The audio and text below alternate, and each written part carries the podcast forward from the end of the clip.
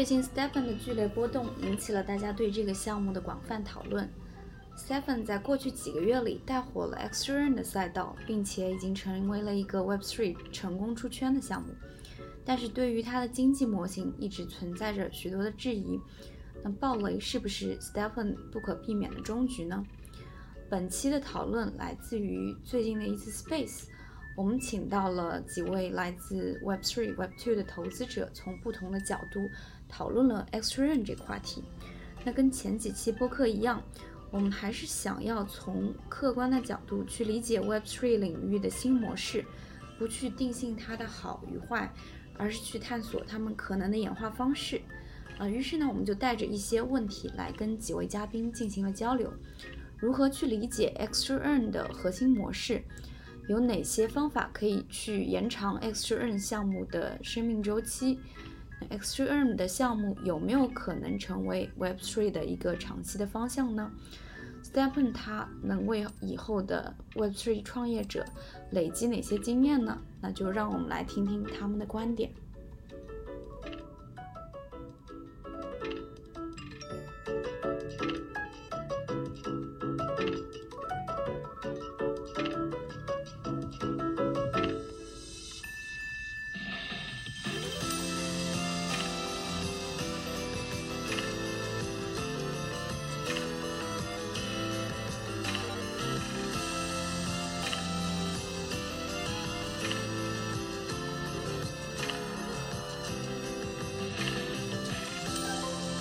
其实去年在 Axie Infinity 火爆了之后呢，就拉开了这个 Game Five Summer 的序幕。但是我们也没有想到，随着 Axie 它的生命周期接近了尾声，然后 Stephen 呢他又接过了 X2N 的这个角色，然后同时呢也一时之间冒出来大量的访谈谈。啊，就有各种衣食住行都可以变成 to earn。那大家觉得说 X to earn 它这个模式火爆的原因是什么呢？嗯，那我们先请 Benson。好的，好的，哎，谢谢主持人。然后我是 Benson，在我其实是一七年加入的币圈，之前也是在传统互联网做，然后一八年开始呢就一直在 OK 待着。哎，我觉得也是在圈里面可能也比较少见了，就完整的陪着一家公司去走完一整个牛熊交接的一个过程吧。对。呃，呃，关于 X2N 火爆的原因，其实我觉得，嗯，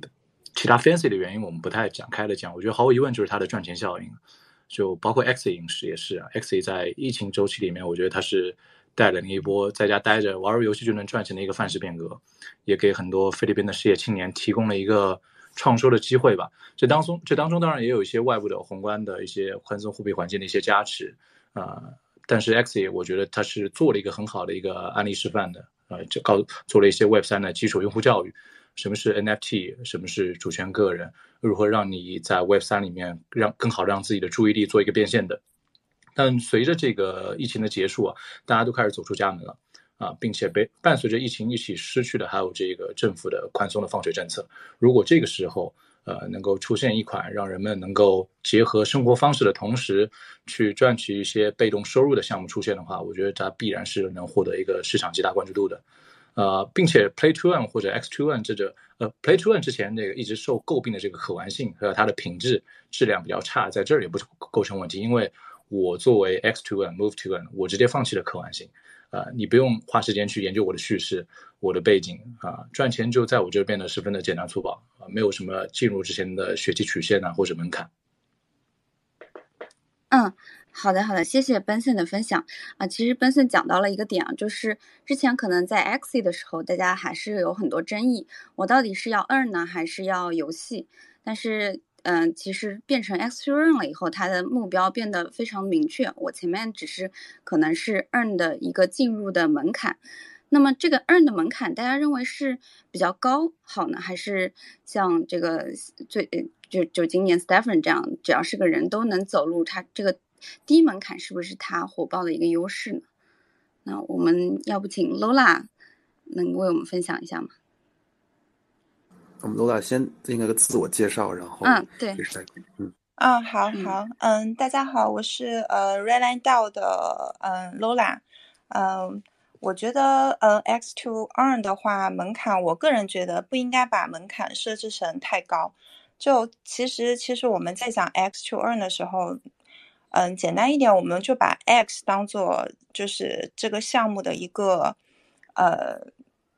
一个一个主体，就是我是要去做什么。然后从最开始，我觉得一开始 DeFi 的时候就是一个 X to earn 的一个一开始的一个模型。一开始的时候是 staking，就是 staking，就是你质押你的代币去到一个 DeFi 里面，你就可以有收益，这个就是 earn。或者是你用 LP 去提供流动性，你也会 earn。到后来，由于游戏区块链游戏开始火了，又变成 play to earn。所以我觉得这一切一开始的时候，它的门槛都是不高的，所有人都可以参与，资金大小都可以参与。所以，所以我觉得就不应该把门槛设置成太高，因为因为如果一个项目方做的是 X to earn 的话，它一定是就是它的这个 to earn。然后通过这个 X，一定是为了更快的去获客。那你要获客的话，你就不应该把门槛设得太高，你一定要是低门槛，可以让越来越多的，无论是大资金体量的还是小资金体量的人去参与，啊，这个东西才可以让他们更大程度的去获客。所以，嗯，所以我不认为应该把门槛设得很高。对，嗯，我发言结束了。嗯，谢谢 Lola。嗯，Lola 指出了一个就是重点，就是他认为 to earn。的一个核心的呃需需求是获客，那我们看 Poseidon 也上来了，那也先请你介绍一下自己，然后分享一下你觉得 Extra Earn 它到底是一个什么样的一个模式呢？它到底就是为用户打的是什么？嗯，Hello，呃，听得清楚吗？可以。哦，Hello，大家好，我是 Poseidon。那我们 Outliers DAO。啊，其实是今年才转型成一个 DAO。我们六年前是从 MIT 出来的一个 Student Run Special Interest Group。当时在 MIT 主要是一群年轻人修了一门课，有关科幻，将科幻转为科幻科学现实的一门课。然后因为这个共同兴趣小组，其实可能跟今天大家在讲的 DAO NFT 有一点相关。啊，当时我们因为对于科幻转为科学科技这个共同的兴趣，组建了。在 Slack 上面的这个兴趣小组，那我们当时，嗯，其实最 annoying 的是美国 SEC 规定我们必须要有一百万美金以上的这个 net worth，或者两百 K 以上的这个 annual revenue 才能去投资其他的朋友同学出来创业，或者朋友出来开的 VC 方我们才能合法合规的做 LP。当时因为这件事情，我们极度的想要 disrupt 跟 democratize venture capital，所以就自己。啊，一群人 syndicate 有点像是学生众筹集资，做了一个小小的一个 fund，那大家开始投资，投着投着也因为我们用了这个载体，嗯，Ethereum 让我们 expose 到很多 Ethereum ERC20 protocol 上面的的机会，包含说后来在 CryptoKitties 开始之后，我们在 ERC721 或 NFT 开始的这些机会，那一路。就从六年前到今天，Fund One、Fund Two、Fund Three，呃，今年我们现在在 run 我们的 Outliers Fund Three，那也是在去年年底，九一头我们 MIT Media Lab 的院长正式加入 Outliers，他提出的第一个 question 或是 initiative 就是为什么我们从六年前最像是一个 DAO，before everyone is talking about DAO as a buzzword，通过做了第一期基金、第二期基金、第三期，越来越机构化。那也是电信的我们。我们在今年 Q one 就最大的心力放在转回我们以前在学生时期做的这种中九集资，最像是啊 student student group 的这种道的组织。那以上是有关 Outliers 的这个介绍。就首先我要先 disclaim 一点，就是我们基金目前在 X to Earn 方面投资的是比较少的。我们过去方 One 到方 Three 都是在 infrastructure level research innovation 投资的比较比较多。那刚开始会关注到 X N，其实是从论我个人的话，是从 X Infinity 啊 Crypto Kitties 开始。那时候跟几个朋友在 Slack 上面开的一个单独的一个群，就叫 Crypto Kitties，一个单独的 channel，就在讨论怎么样破解这些猫背后的的基因。然后如何用一些比较聪明的方式？我记得很清楚，在二零一七年十二月二十四号、二十五号的时候，CryptoKitties 推出了五只的头上戴着圣诞圣诞帽的以太猫，但也就是因为那个时间点，大家好像觉得它很稀有，我们就开始拼拼凑凑去尝试调出第一条基因序列、第十三、第二十六、第五十条，怎么样拼出那个圣诞帽，一路走到二零一八年，在韩国的 Hash Event 上，这个 Korea Blockchain Week 见到了 Axie Infinity 的两个。两个 co-founder，但很可惜，当时可能因为自己不是那么重度的游戏爱好者，所以他们当时跟我 present 的时候，拿出手机，然后来来 demo 这个他们所谓的 beta version of Axie Infinity，当时一直 crash，就是宕机死机了好几次。那在这么 social networking 的 event，我就说，要不然这样好了，我给你们我们的微信，那你回去把你这个 pitch deck 发过来给我。啊，最后回去也没有好好看，所以就存回了我们很大的 N Anti Portfolio，没有投到 X Infinity。那我们也没有就是在这个领域追的那么深，追到这个 Stephen 的的这些，可能很大的一个原因是来自于我们的想法可能比较线性，比较传统一点点，就是像 Play to Earn，我个人更倾向于用 Play and Earn 这样的的说法，就。可能像 GameFi 的这些游戏，可能我对它的认知是还是八十 percent 是一个，哪怕放到传统市场也很有竞争力的一个游戏。那十 percent 是在过去这三到四年研发出来的 DeFi models，不论 crypto staking、yard farming、liquidity mining，最后十 percent 是 NFT as a special store value。可以在 NFT marketplace 上面进行交易，但是我现在在去年、今年啊，特别是自己搬到亚洲上海这边，看到了一些呃蛮颠覆我传统思维的想法，就包含 Stephen 这些。我觉得如果可以从十一住行娱乐这些很落地、很贴近人们平常生活的事情出发，那我觉得会很棒。就我在上一个 Twitter Space。有有分享到，啊，大家在用 Facebook 的平均时长，在经过 COVID-19 之后，来到了就是最高点的五六十分钟，就是一整天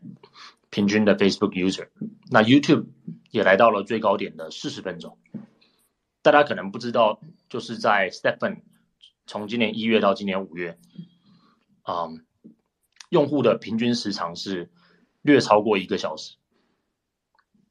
就就这点，我本身就觉得，呃，还挺了不起的。那可能像 Stephen 这样的项目，也可能是因为它的定位太跟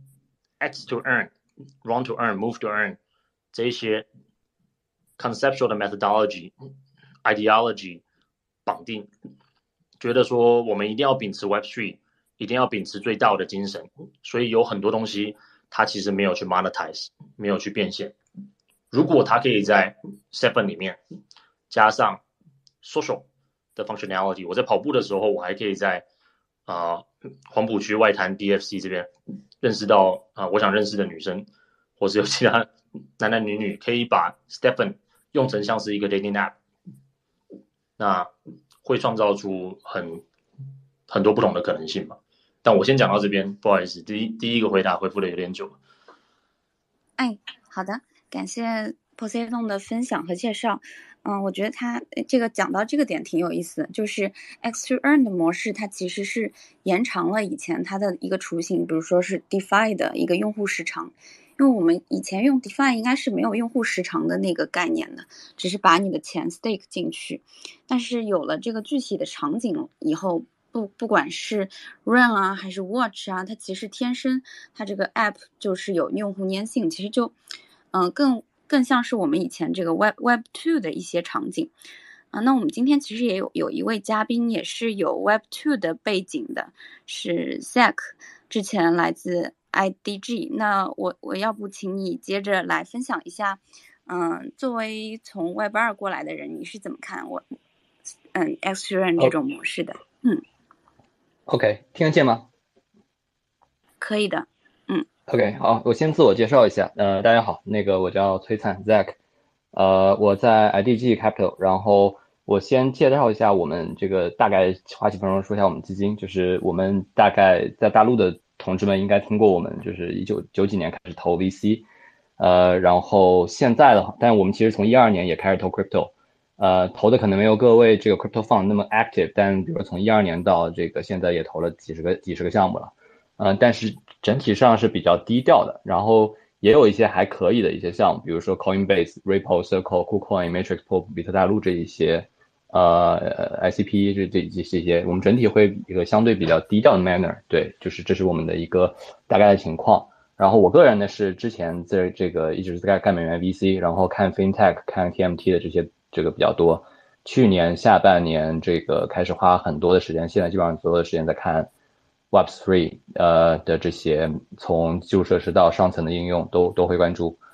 对，然后啊对对这个 mention 我这边肯定是想。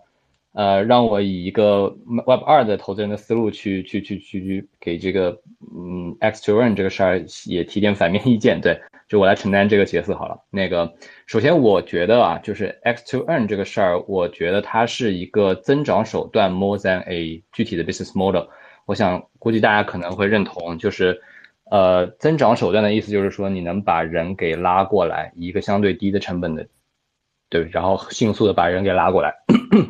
然后把人拉过来之后呢，你要完成所谓的 monetize，或者你要完成价值捕获，对吧？那之后怎么价值捕获？这个事儿，这这个方式有很多。就比如说可以像 Poseidon 说的，可以变 dating app，然后你你你去收费，也可以变成这个呃 maybe maybe 也可以往 NFT 收藏的方向走，对吧？或者往这个俗一点广告的方向走都行。但 anyway 你得完成 monetize，所以就是。呃，之前听那个 Soft 的梦妍有一个分享，就是他把那个 Tokenomics 归为几类啊，然后把这个 Extern 这一类归为了一类叫叫轨道还是叫什么道，反正就是说这是一个毒药，就你要用它可以，但是呢，就相当于给你一个固特定的时间，这个特定的时间是你的 money 可能就是你的新用户进来不足以弥补老用户在发生死亡螺旋之前，呃，这段时间你要完成你的。原始积累，用户的原始积累，且你要开始产生正外部性，就是说这个你要才能才能从用户或者这个其他外部是外部地方，呃产生产生捕获到价值。如果你 fail to 呃完成这个事情的话，那你可能就会比较危险。对，这个是我我我我对这个大体定个性哈，我自己感觉定个性的话，我是觉得这样，但但不妨碍就是说，如果是一个产品，因为但也有反方说说这个。呃，所有产品对吧，或者所有的公司它都有生命周期，一百年、两百年、三年、三百年都有周期。X turn 只是可能一个产品生命周期呃相对短的一个产品，也很辉煌，对吧？就是这个大几十万用户，然后几百几百几百亿的美金的这个 FDV 啊，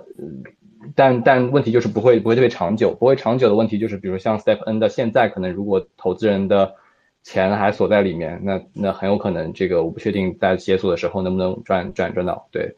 所以啊，这是一个观点。第二个观点就是从 Web Web Two 投资人来看，就是说你虽然比如说可能有几十万的 DAU，很 great，嗯，非常厉害，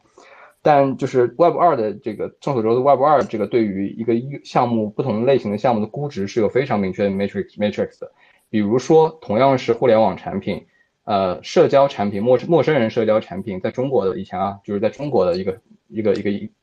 MAU 可能是给到一百美金。美国的，因为人均 GDP 比中国要高，可能给到三百美金，啊，然后比如果是一个跟那个金融相关的产品，比如说 Digital Bank，在这个美国可能是给到一千二百美金，在中在那个东南亚可能是便宜一点，对吧？几百小几百美金，那为什么会给出如此具体且这个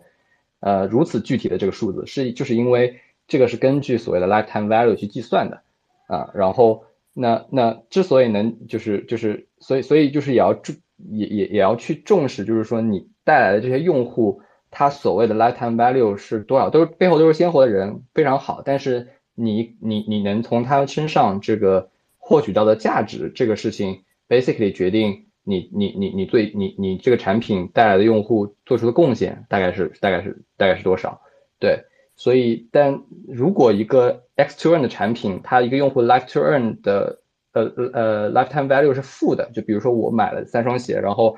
呃，当时花了 maybe 嗯八呃几十个以太坊对吧？而且几十个那个 Solana，那现在我赚的钱已经完完全超过那个了，那我的 lifetime value 是负的对吧？然后且我在线的这段时间，你也没有拿拿我的时长去去换一些其他的这个广告啊或者 whatever 的这个价值，那我 lifetime value 是负的，那我那理论上就是说我五五十万个 DAU，那五十万个 DAU 乘一个负数，那理论上你的这个 DV 不应该是正的，就是我们这个来自传统的看法哈，但是整体上我觉得就是作为一种增长手段是没问题的，但是不能把它当成一个模式，对。嗯，好的，谢谢 Zack 的分享。嗯，这个也是给我们补充了一个观点，很重要，就是如果用 Web Two 的角度来评估的话，嗯，X Earn 的用户他的 lifetime value 到底是正的还是负的，或者说能不能先是负的，然后再渐渐的变成正的？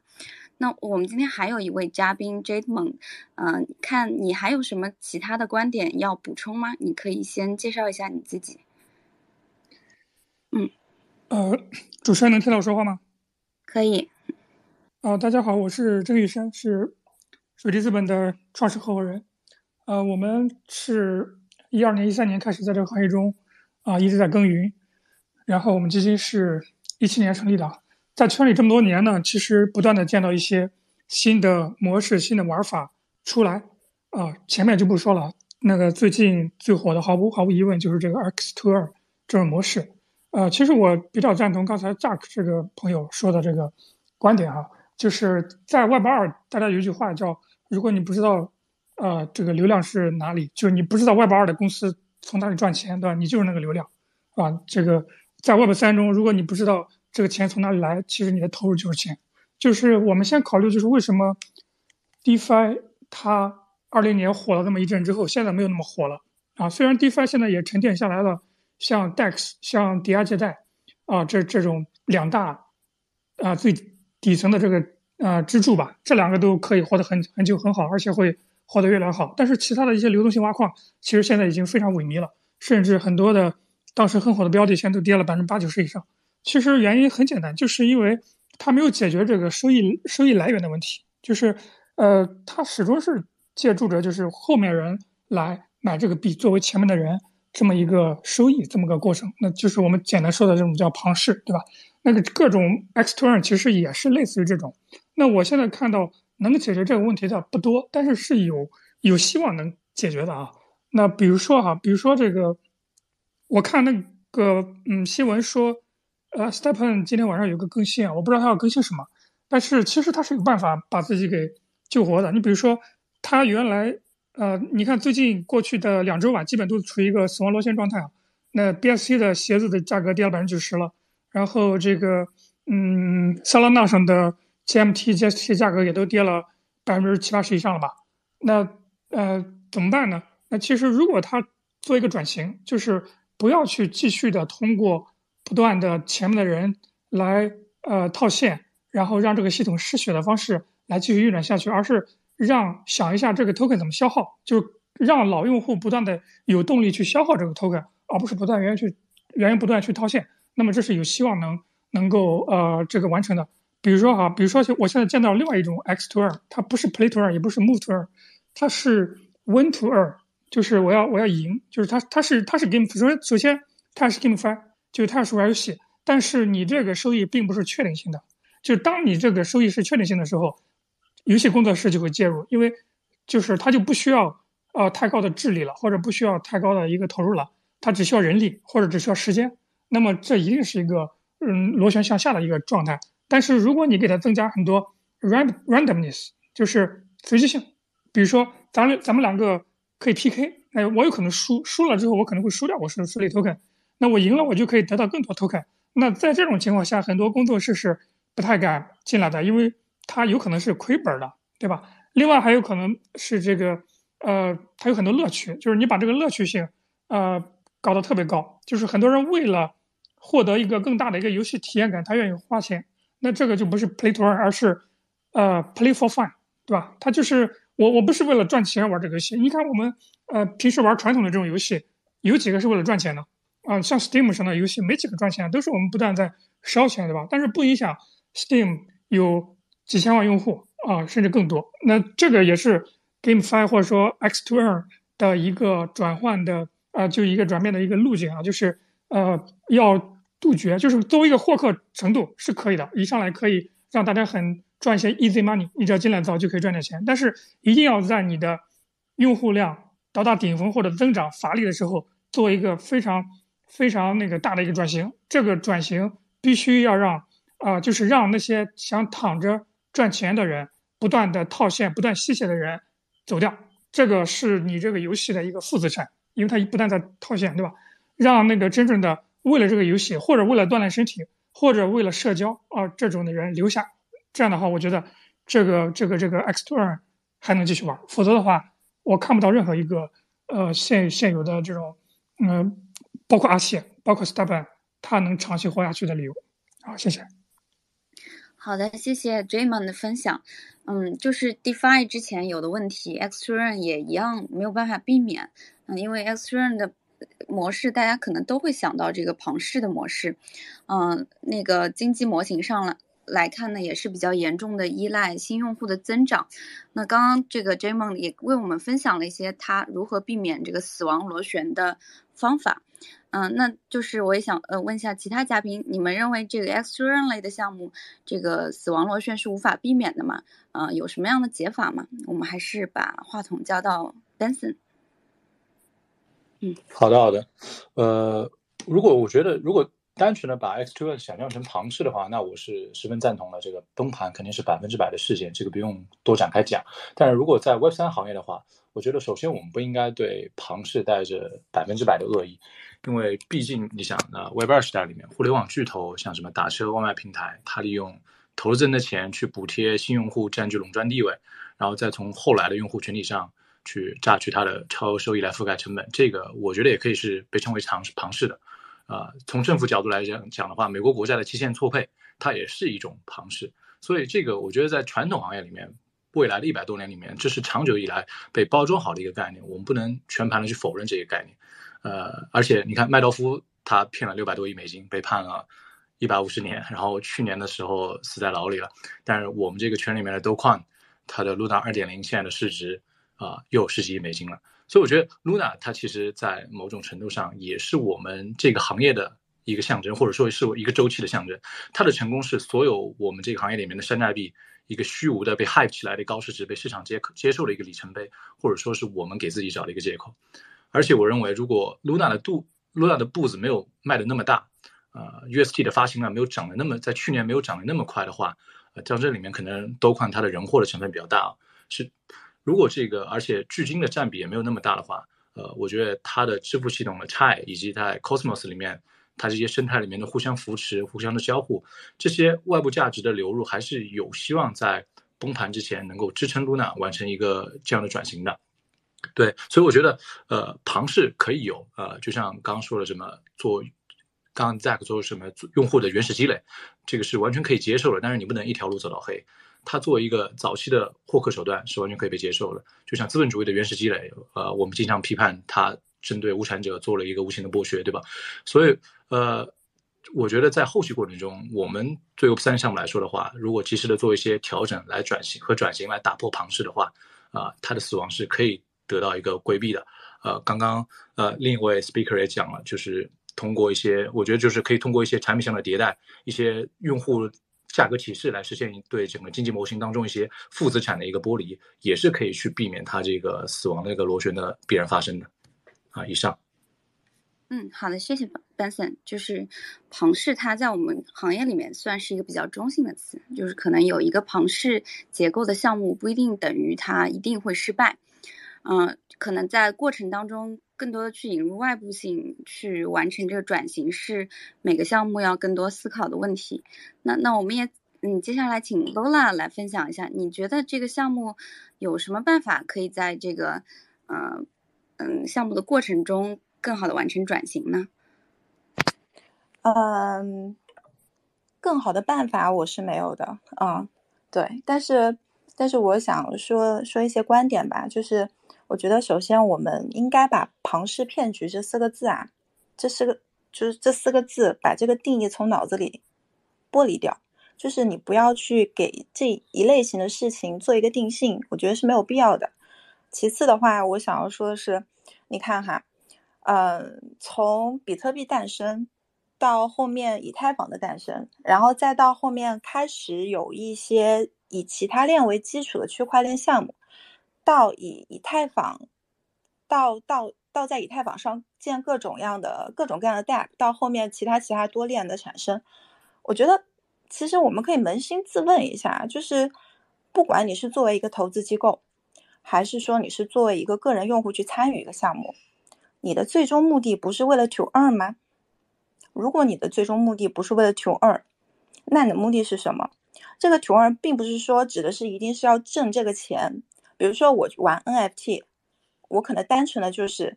觉得在我购买这个 NFT 的过程中，我有一种满足感，我喜欢这个 NFT。要么就是我觉得我买这个 NFT 能挣钱。同理，我为什么要去买其他的币？就是我觉得这个币。能带我挣钱，就是你其实纵观 crypto 的 history，你会发现每一个人，不管是机构还是个人去参与一个项目，最终目的一定是为了 earn，但 earn 的是什么，就可以有很多。所以我们不要就是说把这种 x to earn 的模式就把它定义为一个庞氏，因为如果你要说它是庞氏的话，世界上最大的庞氏骗局就是养老金。所有关于金融资产的各种交易，你都可以说它是庞氏骗局。为什么？因为我买一个股票，我买一个基金。这个东西不在我手上，但是我买它是为了卖给后面出价更高的人，或者是说我买了它，是我认为有越来越多像我这样人会去买它，我才去买它，而不是单纯我就想买个股票。所以，我们先把庞氏骗局这四个字从脑子里筛掉，然后我们要承认一件事情：不管你是机构还是个人，你从事 crypto 或者是想投项目，或者你想要 speculate 一个币，你最终目的一定是为了 earn。对。然后关于就是，嗯，如果说。我们一定要拿 Web 2的很多 metrics 去衡量 Web 3的一些项目。我不说 Web 3吧，我说 Crypto 项目吧。毕竟 Crypto 项目不属于 Web 2项目。如果我们真的要拿这些 metrics 去衡量的话，是非常不妥的一件事情。为什么？你想一想，传统的投资、传统的公司、实物、实业也好，房地产也好，他们经历了多少年？我再来说 Crypto 的一些公司，我就拿 Stephen 来说。Stephen 的产品从上线到现在，一年都不到的时间，对吧？你觉得他这个跑步 to earn 的模式不够好，没有那些 lifetime 的 value 去给到用户？那我想问一问，产品其实是可以迭代的。作为一个可能才上线了半年之久的一个项目，你不可能说它不会迭代。不管你说它要去做 social 也好呀，或者是说你要觉得有广告的一些投放也好呀，这些都是需要时间的。就是你不可能就是期盼一个。出来没有多久的一个项目，它把所有的功能全部都做全了，满足你所有的需求，满足你 Web 二的所有的 long time value、lifetime value 是不合实际的。所以，呃，我想要说的就是，呃，我感觉就是前面我听大家感觉都在批判 X to earn 这个模式，或者是说在批判这种模式的一些项目方，就觉得他们各种不完美，然后死亡螺旋，然后庞氏骗局等等的。但是你们都忽略了一件事情，就是。就是在我眼中，虽然我玩 crypto 很久了，但是在我眼中，就他们就像是个小 baby 一样子的。然后这个浪潮是一定会往前的，但是你要给他们一些时间。当然，给他们时间的前提也是你要甄别到一些就是有那些未来再有一些呃 lifetime value 能够提供给用户的这些项目，这就是另外一回事了。所以我觉得吧，就是。你要真的是让我去给 Stephen 想一个避免死亡螺旋的一个方式，我给不出来。就是我没有很具体的研究过他的那些呃指标啊，包括就是他那些数值后面是怎么计算的，他的那些阈值什么之类的，我都没有具体的研究过。但是我觉得，嗯，我觉得我们真的应该把“庞氏骗局”这四个字啊，给从脑子里摘掉。然后更加客观的去看待一个项目，对，这就是我的分享。嗯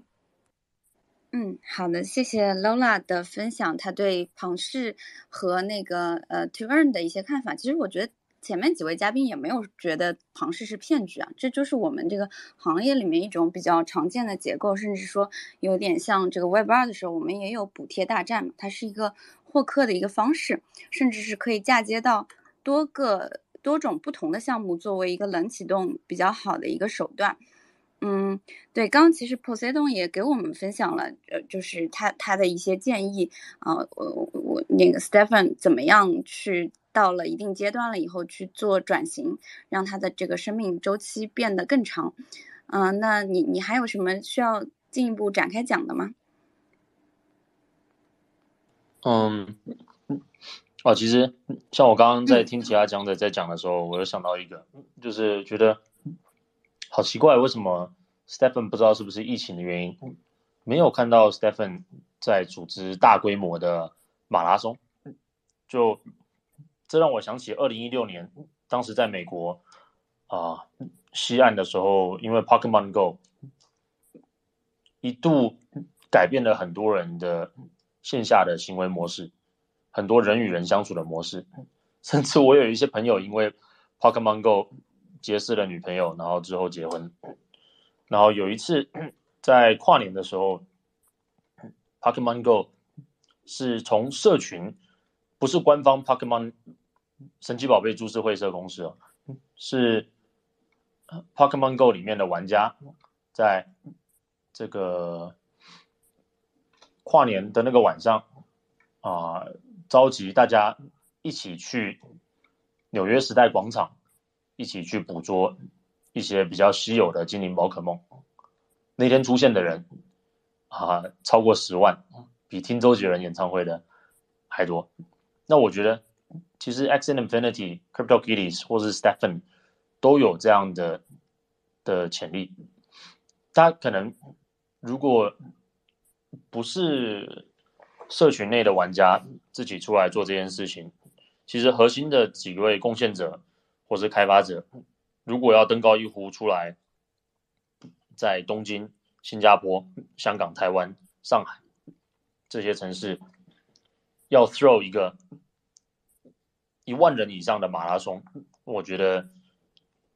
应该不是特别难。就嗯。我像 Nike 这间公司跟 Adidas 这间公司，分别的历史都已经五十年、七十年。但 Stephen 这个从他的 Product Launch 到现在可能就半年的时间，但现在如果你要去论对于鞋子这个产业的影响力，对于用户直接的穿透力，甚至变现能力，我觉得。就 I I'm not a fan of Stephen，也不是帮 在帮 Stephen 打广告，但是他可能显现出了 Web3 公司跟以往公司最大的一个差别吧，就是你有用户，有忠实用户，有他一定的粘着度，跟你的 user incentive alignment 非常的强，其实一个 Stephen 这样的 product 可以。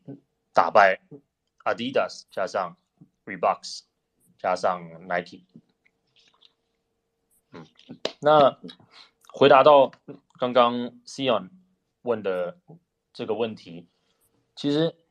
呃这个问题应该是我我稍微 reframe 一下，不，请请 clarify 我如果这个问题是错的，就是你刚刚问的问题是说如何在死亡螺旋之前，或者是。把这些庞氏骗局去导往正确的方向，去改变它的走向吗？嗯，倒也不是说把骗局变成正确的，就是如何去延长它的生命周期，避免进入这个死亡螺旋。嗯，其实这是一个好问题，就是我觉得，就是套用刚刚 C 样说的。如果我们现在讲的庞氏骗局不是一个 negative 的词，是一个很 neutral 去形容很多前期补贴，去 incentivize early investor、early user、early backers，然后 somehow 前十个人、前一百个人 somehow 得到的这个 incentive 是比后面来的人、后面进场的人多，这样的一个，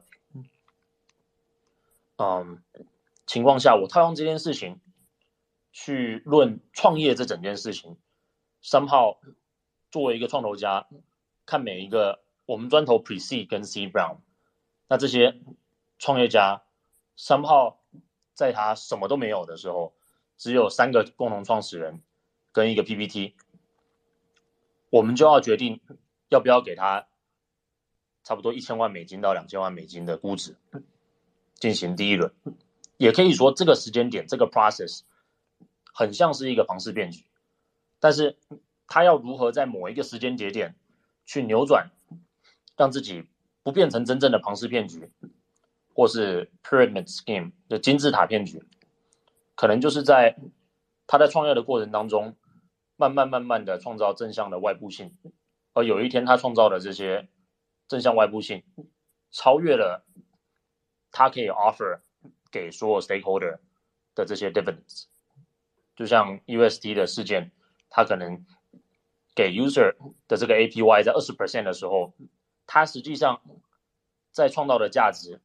并没有把这整个盘子、这整个 market cap 都创造百分之二十的年化增长。那这个时候，我们可能定义它为一个庞氏骗局，但是说不定做着做着，有一天他发现了一个很 brilliant 的 monetization model 或者 business model、scaling model，啊、是有超过二十 percent，那他有可能刚开始出来创业的时候，我我相信每个公司可能刚开始创业 seed round 到 angel round 都 somehow 是一个庞氏，但是通过这一个创造正向外部性的 create value 的过程，它会在某一个 critical point 去改变这件事实，变成现在大家所认知的可能 Web One 到 Web Three 很成功的公司。嗯，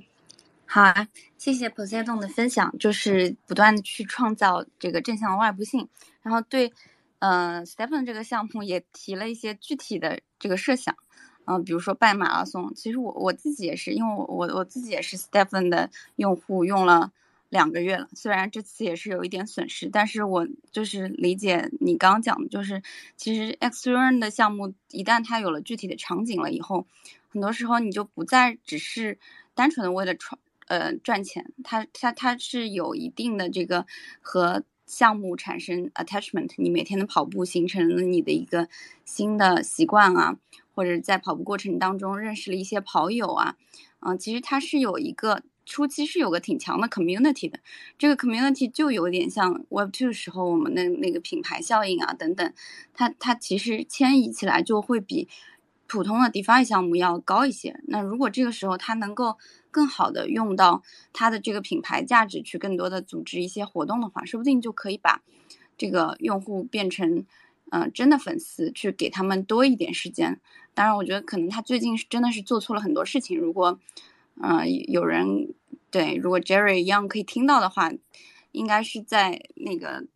去补救一下他们在用户心里的这个呃信心，因为一旦信心崩溃了以后，他可能就没有办法在后续维持他的这个生命周期，而且就是关关键它它跟别的不一样的部分就是品牌和壁垒的部分就会被损失的比较严重。嗯，对，我们这也是稍微再聊一下 Stephen 的话题，然后接接下来一个话题，我就想要再问一下各位嘉宾，嗯、你们觉得就是除了今年比较火的这个 Move to Earn 以外，还有哪些场景是你们想到，嗯，比较容易被 X Run 这个模式引入 X Run 这个模式，然后发展出一个长期的商业模式的？嗯，我们先请 J J Mont 你来回答一下。好的，主持人。呃，我先我先 echo 一下那个 Lola 刚才说的，我觉得说的特别好啊。这个 Lola 不愧是老韭菜啊，抓住了问题的本质。其实今天我看有几百个用户来听这个 Space，我相信大家也对这个具体怎么分析或者怎么定义是不是一个庞氏骗局，这个其实不重要，对吧？从数据上来讲的话，Step 毫无毫无疑问，它就是个优秀的项目。首先，人家团队没有跑路；第二，团队在努力做一个产品；第三，它有这么多用户，谁能否认它是个用那个那个不好的产品呢？对吧？这个这个是这样的。然后另外来讲，就是呃，对于一对于对于 Stepn 来说的话，其实呃，就是我们其实呃，不论是 Stepn 也好，其他的 X to 二也好，其实我们更关注的是呃，你怎么来赚钱这个事情。就是我们更关注是 to to 二，就我们之所以分析它。不论是分析它是不是庞氏也好，或者是不是什么死亡螺旋好，whatever 无所谓，最终我们还是要去呃 focus on focus 在这个 to earn 上面，对吧？那你怎么去那个 to earn 呢？你比如说我们一二年、一三年买比特币的时候，当时比特币从几百直接涨到八千，我们很开心的去跟大家分享，别人说你们这是庞氏骗局，对吧？但是无所谓啊，你们不爱听不要紧，我们继续买啊，所以我们赚钱了，对吧？一七年的时候 ICO 的时候，当时也有很多的那个也也是一个很大的热潮，对吧？当时也是很多人说你你们这个 ICO 是庞氏骗局或者各种更难听的词词，对吧？但是不太重要，你只要能呃在里面找到你的赚钱机会，那而且不要去违法犯罪，对吧？在法律范嗯规定的范围内去做事情，那就可以。那现在有了 X to N 的这个热潮，我们其实呃应该是 focus on 在这个分析这个项目本身，然后去看怎么赚钱这个角度上。那比如说我们再说 Step 这个项目，OK，那赚钱的方式很多呀。呃，如果你能想明白这个项目的话。第一，你可以跑步赚钱，对吧？这我相信很多人靠跑步赚到钱了。呃，我是我也是跑步用户啊，但我那个跑的比较晚，而且加上上海疫情，其实其实这个还没有回本，但无所谓啊，我主要是为了体验这个产品到底怎么样。第二种方法怎么赚钱？携生鞋赚钱，对吧？我相信这个可能是有很多人赚到比较多的这个钱的，是靠这个携生鞋、mint 鞋的这个赚钱。啊，第三类这个这个我是赚到些钱呢，靠什么呢？靠做空 GMP 赚钱，对吧？这个因为你看到它的那个那个。人数在在在升高到很很顶点，然后呃，这个这个薪资人数在在放缓，然后又加上整个的是个熊市周期的时候，你完全可以开空单。所以说，我觉得这个嗯，具体它是什么，我们不太管的。我们我们要分析怎么赚钱，对吧？那如果说他今天晚上能更新，或者过几天有个更新，他说我 Stepen 转型成一个 NFT 社交了，或者转型成一个什么东西了，有了一个很巨量的一个。哎，那个 token 的消耗场景，那我觉得我可能从做空变成做多，对吧？这个这个我觉得是更重要的啊，比我们去定义一些名词，这个这个其实不太重要啊。我我就分享这个，哦，我再多说一点吧，不好意思啊。嗯，其实刚才那个有个朋友讲，嗯，什么下班可以组织马拉松什么，这这种比较情怀，当然可以啊。还有一个思路，其实，呃，就是跟跟真正的鞋子去结合。其实现在有很多那种智能跑鞋啊，就带芯片的那种鞋。就是，嗯，除了就是我们我们在讲资资金流的这个外外部性，就怎么让它钱进来。其实，如果你真正去跟实体结合的话，比如 Stephen 的绿鞋或者蓝鞋，我们就可以可以去换一双 Nike 的真正的带芯片的这种跑鞋的话，那你穿上真正的跑鞋，可以你的你的跑跑的算力可以乘三乘以五。我相信会有更多的人进来或者去消耗它，而且这种消耗的这种这种鞋是真正的到了实体层面了。那一旦到了实体层面，其实你的泡沫就会被急剧的压缩，就会就会小很多啊，呃，然后再加上一些别的，我觉得我我是依然看好 Step N 的，虽然我觉得它是庞氏结构，我也在做空它，但是但是我是看好它未来的，嗯，谢谢。嗯，谢谢 Jade。那其实跟实体结合这个模式，我们之前也也想过，就是就是它它之前市值一度很高了，差不多再涨两倍就跟 Adidas 差不多了，它甚至。不说收购一两个鞋厂，就直接引入一些，比如说轻的电商的模式啊，或者是给用户 AirDrop 一些鞋子，以他当时的这个这个资金流，其实是可以把这个模式去尝试，而且对于用户来说，可能是一种比较新鲜的体验。以前是先买了实体，然后再有一些线上虚拟的增值服务，你现在是先从这个 Web3 入手，然后再回到 Web2 的一个，嗯。传统的一个模式，那那这样的话，其实我们也可以把问题稍微改变一下。那你们觉得这这种，嗯，Web Three 和 Web Two 进一步结合打通的模式是可行的吗？嗯，我们来让 Zack 来分享一下好了。嗯，呃，我觉得是有可能可行的，因为其实大多数的那个。呃，中国早，因为中国其实那三四年前有过好多好好一波，就是做社交产品的，对吧？嗯，那么无论是就是比如荷尔蒙项呢，还是说熟人项呢，还是说这个 LBS 的类型也有，当时也有啊，就是有一些项目就是相当于 location base 的这种。其实你要说它为社会创造什么价值嘛，那也不一定。但是呢，它做一个项目，它确实笼络了很多人。呃，那有一些可能就是成功的 monetize，有一些可能没有，对吧？不过，呃，不管是它转成广告、电商，还是卖实物商品，嗯，我觉得都都行，反正他要他要试图去做些什么。就是我觉得大家对 stepn 有一点点遗憾的原因，我觉得还是就是刚开始他疯狂起势的时候，用户量蹭蹭蹭往上涨的时候，大家因为 SocialFi 大家一直是很关心的话题，对吧？然后大家会觉得哇，这个是不是确实能变成这个？说不搞搞不好我们看了半个结果，最好的 SocialFi 可能在 Stephen，但以在过了也三个月了，对吧？然后嗯。也发现它产品形态上其实除了加了条链外，其实本身产品形态上没什么太大变化。我觉得这个可能是大家觉得一个点吧，就是做的事情有点不够多。呃，然后但之前也跟那个 Jerry 他们也聊过一次，他们也在努力的去说，我我要做公链，我要去做 DEX，我要去做 NFT marketplace。然后，但三号我觉得就是就是 was trying was trying，但是就是三号三号看起来目前看起来有点。有点晚，然后这正好我正好可以给大家讲一个一个有意思的事儿，就是我我前两天刚跟一个刚从一个朋友那儿拿到三千块钱，为啥呢？是因为我在二零年的时候跟他赌，就是说他当时拼多多一个季度还是亏几十个亿吧，然后我给他赌拼多多如果能连续四个季度连续盈利，然后他就会要给我三千块钱，然后。这个 Q 一刚过去，Q 一是拼多多连续第四个季度啊，一个连续的那个四个季度这个盈利，而且这个季度是二十八亿人民币的净利润。就是大家想，就是拼多多刚开始的时候，也有很多人看看看好它，对吧？或者说觉得直接觉得我操他妈的，这个这不是送钱吗？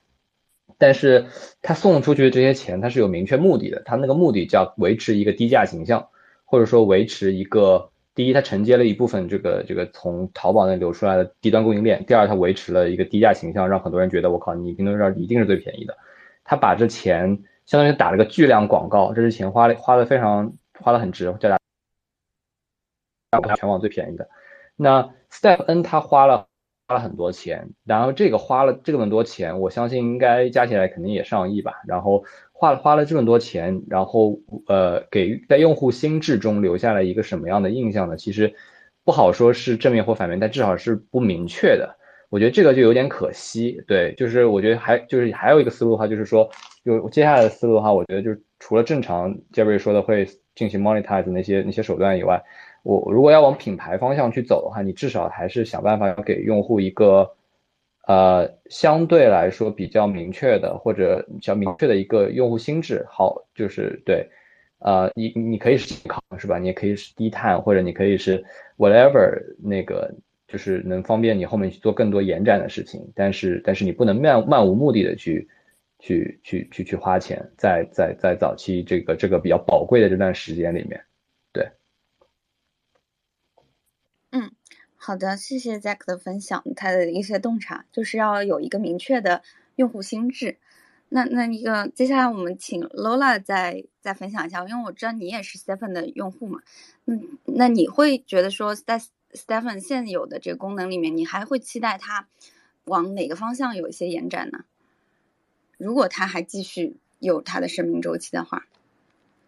呃，是这样子，我不是 Stephen 用户，因为我在上海已经被锁两个多月了啊，我我没有办法成为他的真实用户，但是我是持有嗯他相关的币的，嗯，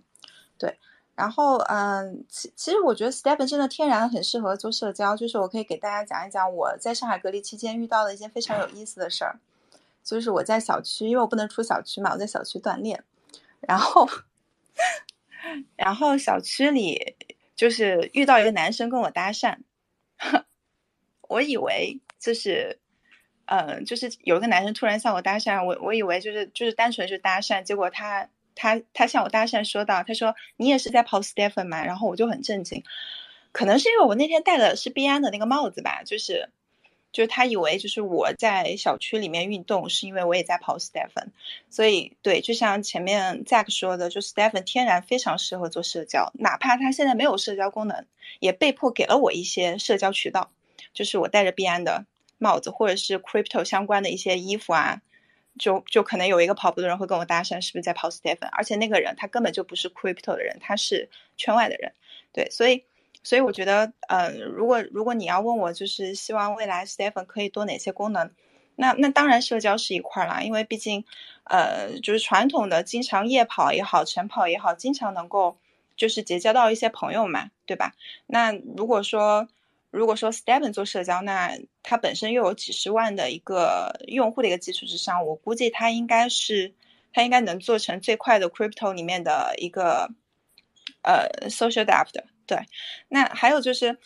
就就我其实是这样觉得的，就是你说。你我可以想出很多 Stephen 可以加一些功能，比如说你可以做社交功能，然后包括他们后面要去做的一个 NFT 的一个平台，包括他们想要做自己的链等等，然后还有呃就是一些广告的投放啊，包括一些甚至在后面还可以给用户提供，如果用户看在他们平台上或者是 APP 上的一些广告的投放，甚至用户还能够获得不管是 GST 也好还是 GMT 也好的奖励等等，其实可以想很多。但这些事情的话，我觉得是有一个呃。主次之分的，就是在前阶段，嗯，Stephen 刚刚开的是，他一开始开的链是 Solana，他后面再过了几个月开的才才是 BSC。那我们又知道，就是其实不同链之间，就是如果说一开始这个项目一开始是建在 Solana 链上的，然后它有非常多的，呃，就是。呃，数据也好，逻辑也好啊，就是它的一些计算方式是一开始是在 Solana 基础上，包括它的一些那个数值的一些动态平衡什么，都是基于的 Solana 链的用户和用户的行为习惯。然后它过了好几个月才开的 BSC，我如果没记错的话，它应该是四月份才把那个 BSC 的那个链开了。那你再想一想。BSC 的用户跟索拉的用户，他们肯定是有重合的，但是他们的用户划线又不太一样了。那接下来，如果说他要再在以太网上去开，其实这个工作你说出来是很容易的，但是其实你要平衡到各个链以及各个链之间的不同，其实这个其实是一个很耗费时间的工程的，就没有我们说出来这么容易。就是我下个月要开以太坊，我在下个月要开 Polygon，我就可以把它开完，其实需要时间的。所以我觉得就是功能确实有非常多能加的，并且我觉得。Seven 的团队后面会慢慢的去完善各种功能，不管是做社交平台的一个功能，还是他们自己做一个 marketplace 功能，还是用户投放的一个 API 的功能，和以及用户可以通过就是观看这些用户的投放，甚至还有额外奖励的功能等等，其实有非常多可以加的，但是。要给他一点时间，毕竟这个东西并不是一个纯互联网的一个项目，就是我所有的东西都是，呃，找几个传统的开发，我可以只要我有钱，我人多，我就能全部建完的。但是区块链的项目它没有这么快，你不能够要求它上个月我在索拉拿上，我下个月我就在 BSC 上了，我再下个月我就在以太坊上，然后我去 Polygon 上，这不现实的。就链的这个东西本身就有复杂性，而且一旦涉及到多链。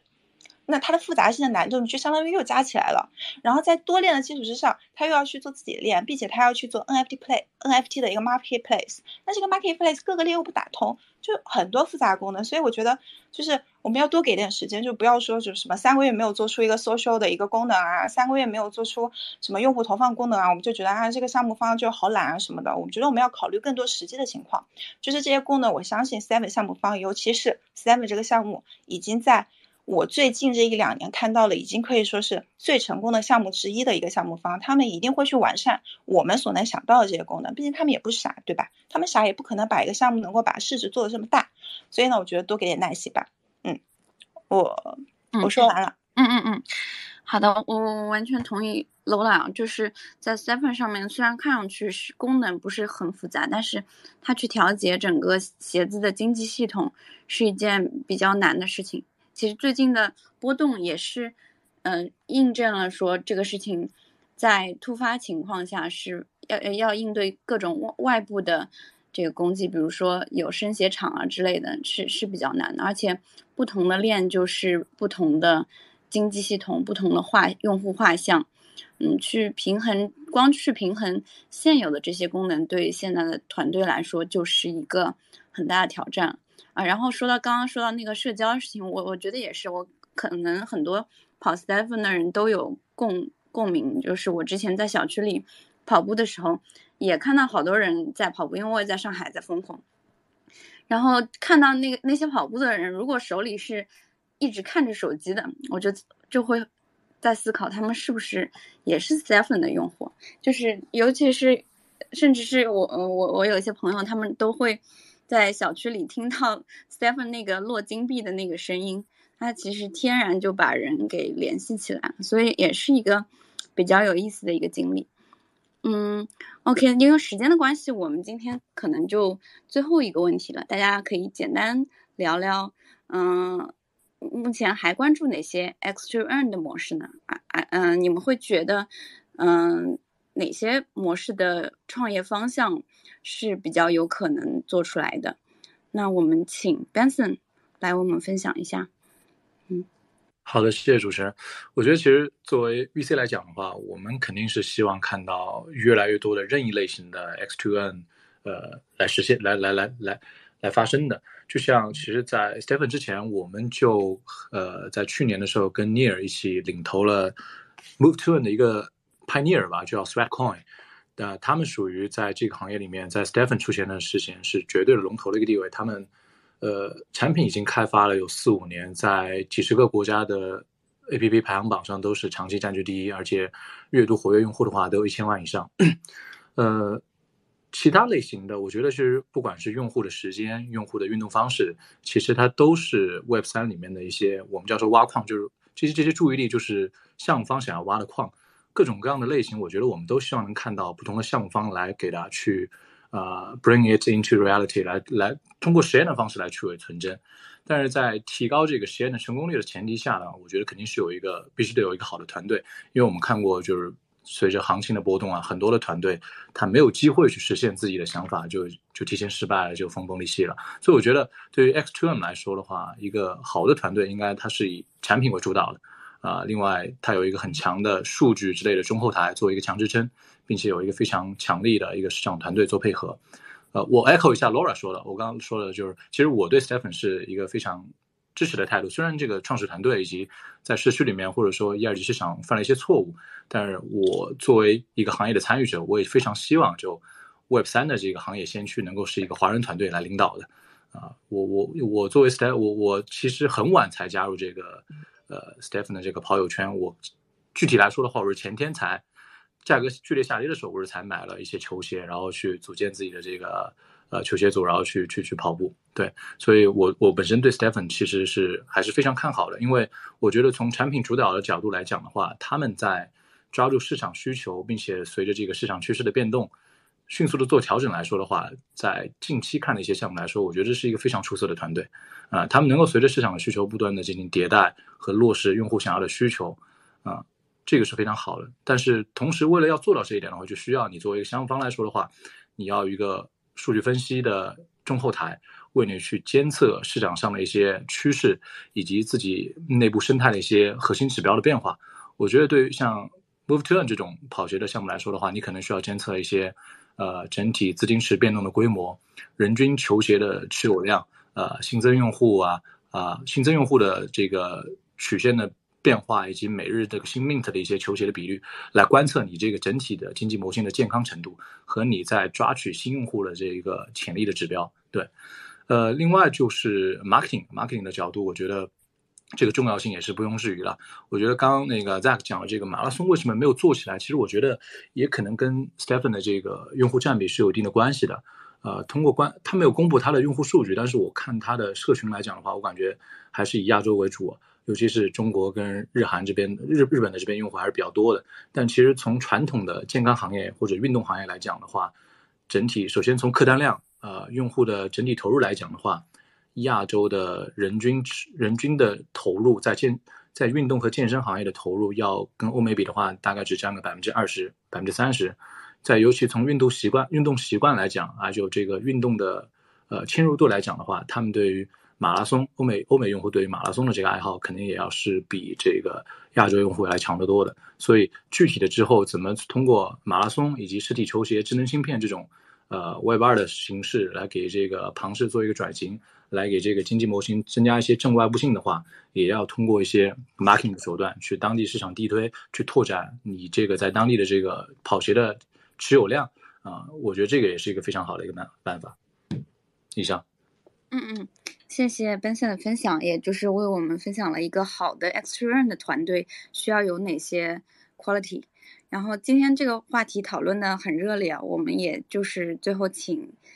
一两位听众来跟我们一起分享一下他的观点吧。我刚我刚把那个陈布斯拉上来了，然后他也是一个 Web Two 的产品经理，现在在 Web Three 创业。那对这个话题你有什么要分享的吗？嗯。哦，喂，你可以先介绍一下，对，你可以先介绍一下自己，对。我应该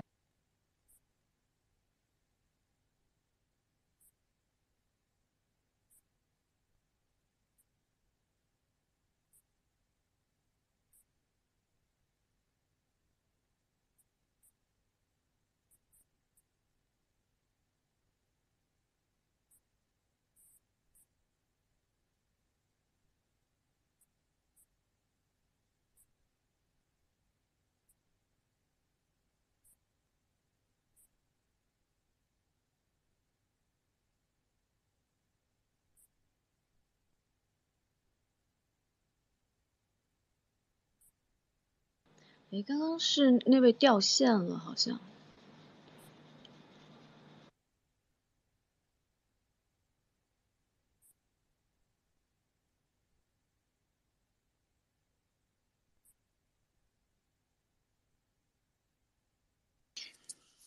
听不到声音了，怎么？哎，对，刚刚好，刚刚那位要上来发言的，好像掉。刚才观众好像掉线了，那我们现在就是开放呃观众一些问题啊，如果有呃想问问题的观众可以上来问问题，可以举手，然后把它拉成 speaker，然后那个嘉宾有想再分享的可以啊、呃 feel free to 分享啊、我们就是接近尾声了。不好意思，想问一下，我刚刚好像被拉上线了，我可以发表一些我自己的看法吗？好的，好的，听你分享啊。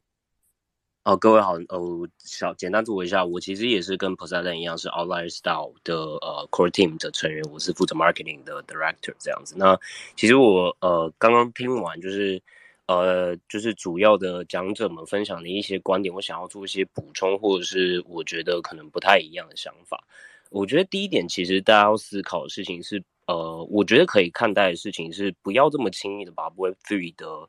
呃这种协议去直接对比到现在的大的大型的互联网公司。原因是因为 Web Three 它的这一些使用者，它天然性的本来就有，它也是你的投资人的特质，所以今天你没有办法像是传统 Web Two 的公司，在一个新创早期的时候，它有所谓的私有轮的机制，还有它可能是呃会甚至比如说一些团队，它可能会有。呃，透过比如说代币等等之类的募资方式去维护它的社群，或者是维护它的经济营运，所以这件事情其实很多的对比可能是不 make sense 的。甚至，当然我听到比如说像是 Lola 刚刚有分享说，我们应该要对他们更有耐心等等之类。可是问题就是因为这样的特性，市场并不会给他耐心。那这样子的解法，我自己认为是。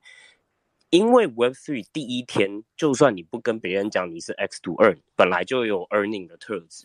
所以这件这件事情最危险的做法是，这一件事情也很大的困难点和课题是，你今天如果你的一个呃用使用就是说使用者面向的这样子的 application，你第一天的 value proposition 或者是其实你的价值主张就是赚钱，你绝对会死。我个人可以直接大胆预言，Stephen 直接没救，因为。他第一天的价值主张就是这样。如果要有救，我认为也只能现在这个时机点，赶快去推出不同的经济模式和模型。因为最终 Web Three 当然有个特质是，我们呃 Web Two 的一些价值或许被一些巨头或者大公司给不呃给夺呃给夺取了，但是 Web Three 可以用让大家直接 earn 的方式去做 consumer surplus 的 free。但是这件事情还是要回到就是。你要怎么赚钱？很多来宾或讲者有说，哦，那可是很多世界上的东西都是庞氏，但是你要看的是后面这些资金量体的人是谁在 back 的。有一些东西为什么它还是 net net negative，但是这一些公司或者是这些东西还能够继续存活，原因是因为它有非常大型的资本在后面。所以，比如说，那可是 Web three 的很早期的这些 protocol。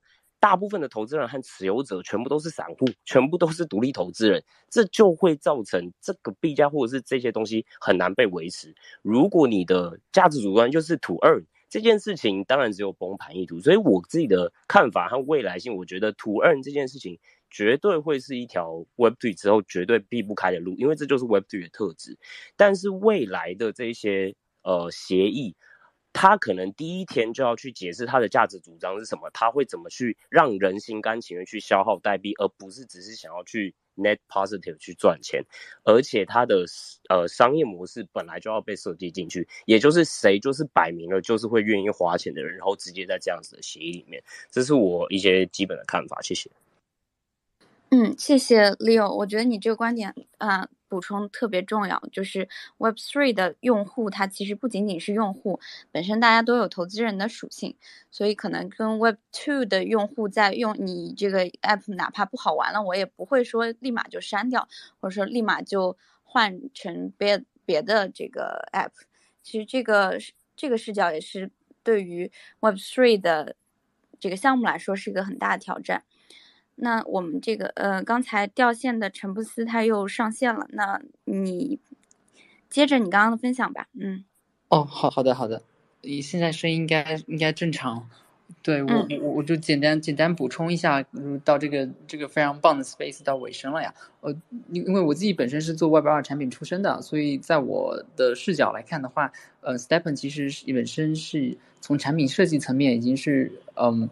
非常符合外边一些优秀产品的特质的，就就它在整个大的 To Earn 或者整个加密圈特别嗯崇尚赚钱和 DeFi 的主线上，嗯，把很多的呃优秀的 Web 二产品设计融入其中。我觉得这个这个如果从长远来看，给不管是应用层的创业者还是华人层的创业者都有很大的启发。大家会发现，原来嗯很多 Web 二里面设计的技巧，哦是在 Web 三里面是可以发挥作用的。而不是很早之前我们认为，呃，产品的体验、产品的设计都是无关紧要的，只要你把经济模型设计好，用户自然会来去使用。我我觉得 Stepen 其实至少给我们一个好的启示和启发。如果你真的在产品上打磨的够够好，呃，在社区运营上更加谨慎，呃，你可能能够爆发的短期之内能爆发的热度和爆可能聚集的很多的共识，啊，会比大家想象中的多很多。我我觉得这个是对我一个比较重要的启发啊，然后我也非常赞同刚才呃各位嘉宾说的观点，就是未来可能更多 to 的项目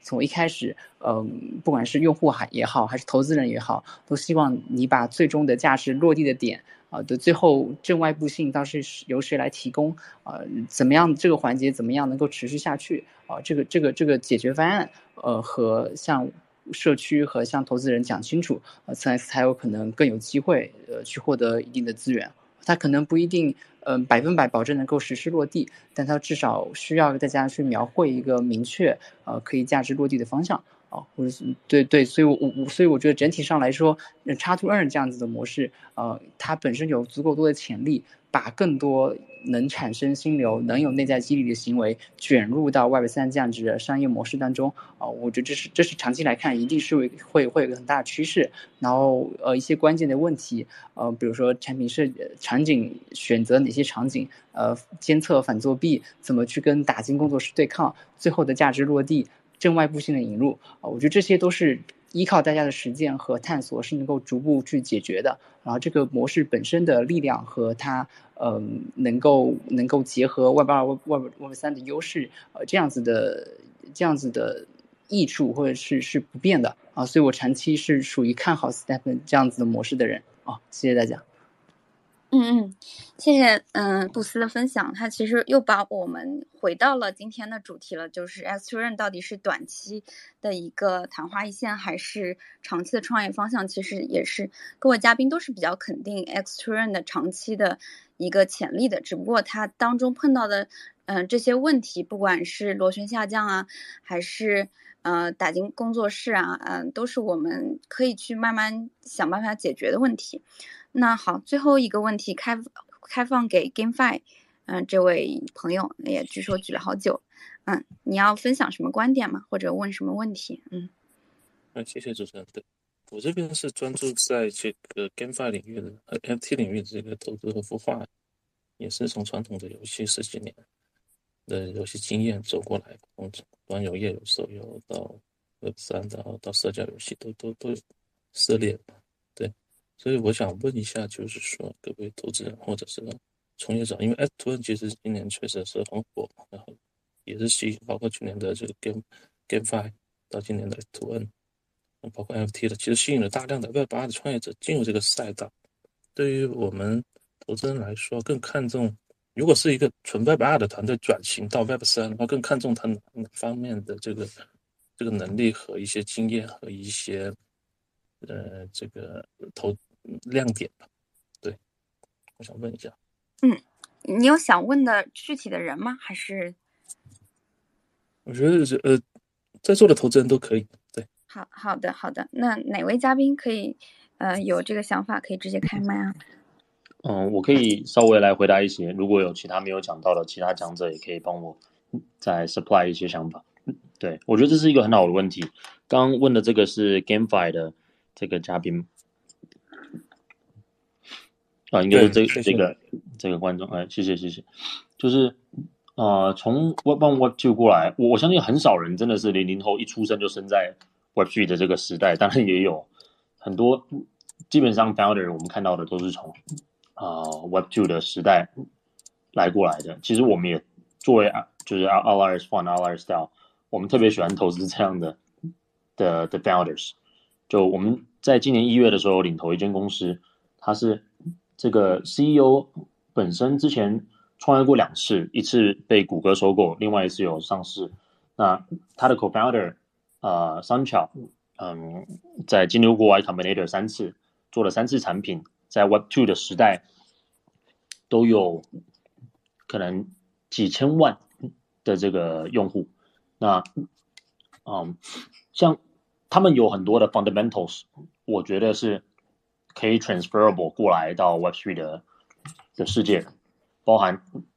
我们最欣赏这个团队，原因做他们领头，是因为他们有 super high level of trust and transparency，就他们对他们的 seed round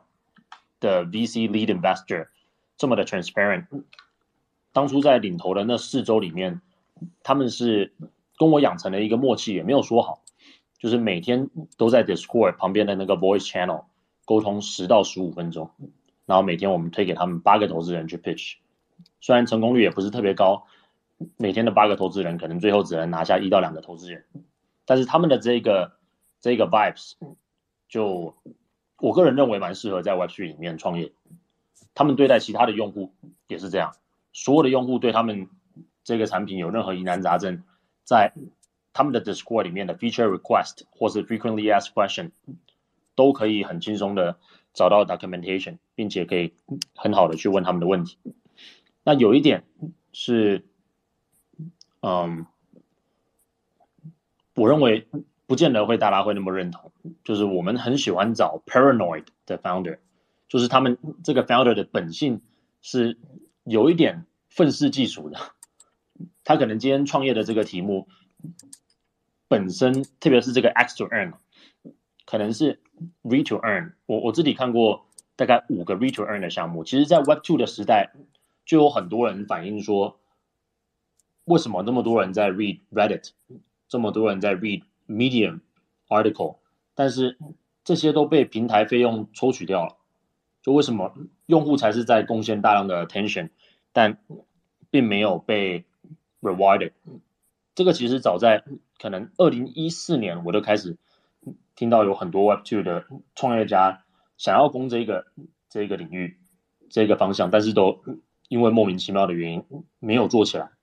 可能时代机遇吧。现在有 tokenomics，现在有 NFT fair launch，有 DAO 这样的一个机制，很多的 investor，可能你早期前一万个 investor 就是你最早期的一万个用户，在这样的一个情况之下，你可以更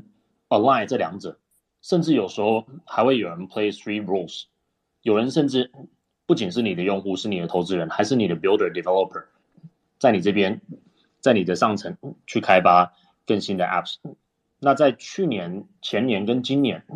看了这五个 return 的项目，我个人是觉得，就回来有点切题今天的话题。我个人蛮相信，至少有一个项目会跑出来，变成啊 Web3 版本的这个。Mirror Medium Article 的这样的 publishing platform，它所有的创作者，他可以更直接的看到他有多少的流量，他分享的那些文章有多少 like、comment、share，可以怎么样 monetize。同时，读者，你如果今天想象一下，你可以去 stake 某个文章，可能某个不知名的作者写了一篇有关 tokenomics governance 的文章，在没有大量转发的时候，我就 stake 这个文章，这个文章肯定会爆火，因为他写的非常好，写的非常深度，可以帮助到很多 Web3 的创业者。那后面如果这个文章真的爆火了，三号有点像是我作为前期支持他的读者，还可以分到一些后面来的 attention 创造的外部价值。那我觉得会完全 transform how creator publish their articles，也会完全 transform how readers contribute their attention。对我就以这个 return 作为一个例子来回复，可能我觉得。Web Two 的创业家在 Web Three 的的的时代里面可以做的事情。 好呀，谢谢这位嘉宾。谢谢。其实我我我们现在也是，呃，在我我讲一下我这边的经验嘛，因为我们主要以投资孵化为主嘛。我们一方面是孵化一个项目，其实就是要组合一个 Web 二的团队加一个 Web 三团队，把他们碰撞在一块，因为。如果是纯 Web 三的团队的话，他们可能在产品的底层呢、技术经验呢、大大规模的这个这个运算研发能力其实并没有那么强。我纯 Web 二的的团队的话，他在币圈的资源 know how 其实是社群的运作其实是完全没有概念的。所以我们是是是天天把这种嗯嗯，就是国内顶级的或者全球顶级的这种 Web 三和 Web 八的团队，把它碰撞成一个。一个一个好的项目，例如可能是一个火币的团队和一个腾讯的工作室出来的团队一拼，这就可能就是一个 GameFi 的的团队。但是在这个过程当中，其实是需要很多时间的磨合和和和产品上面的的磨合。嗯，挺同意的。就是可能现在有太多的 Web3 的创业家太以 Web3 Crypto Native 自居，就把 Crypto Native 当做一个优势，或者是绝对正向的一个词来形容，可能五个 co-founder 都是没有在传统创过业，第一次创业就是在 Web3 的时代，啊，就像你说的，可能 research foundation 或是很很多 fundamentally 创业相关的特质会比较低一点，但是如果你去 combine Web2 加 Web3 的创业团队，会衍生出另外一种思维。就是啊，Web Two 跟 Web Web Three 的创业家，可能在去中心化与否，还是追求效率、系统效能与否啊，以及到底用户的隐私性重要，还是这间公司的利益最大化重要，会出现一些分歧。我自己就经历过蛮多，我们投资的被投团队、被孵化团队，已经开始有出现这样的分歧。只是给你一个 hint，嗯。对，其实我觉得是需要找一个平衡吧，就是说现在其实纯 Web 三的项目其实并不太多的，就是说纯没有 KYC 的项目，其实体验也很差。对于一些比较重度的一些互联网产品来说，我觉得需要两边的团队去来碰撞，有个 balance，对，碰撞出一个不错的这种。其实我觉得 Stephen 为什么这么火爆呢？其实你看他们两个创始人，一个是。Jerry 吧，应该是零八年做游戏，做了十年游戏的。然后另另外一个创始人是一七年进入币圈，在这币圈的 know how 会会更加经验丰富。他们也是也应该是一个 Web 二加 Web 三的团队碰撞起来，对，才能产生出这样的一个爆款。嗯，好呀，谢谢你的问题。对我觉得 GameFi Fund 最后的这个问题也帮我们做了一个小结，就是以后的未来的。Web Three 的创业团队，他可能是同时有 Web Two 和 Web Three 两个不同背景的人，然后他们的角色可能 Web Three 更多的是提供 know how，但是 Web Two 时代积累下来，不管是产品啊，还是技术啊，还是运营各方面的经验模块都是很重要的。然后可能下一个时代，我们就不一定说都是所谓的 Web Three native 这么一个团队，而是更多的融合两边优势的团队，甚至说是。嗯，更实传统实体行业的一些经验，啊，也可以联联系起来，然后把这个 X to Earn 变成 Web Web Web Three 时代的一个更嗯普遍的是融合进去。对，希望大家多多交流。我们回头也会把这个呃一些 take away 发在这个 Twitter 上。好，那就到这儿了。嗯嗯，拜拜，拜拜，拜拜。大家如果有空有钱的话，可以顺便关注一下 Outlier Style。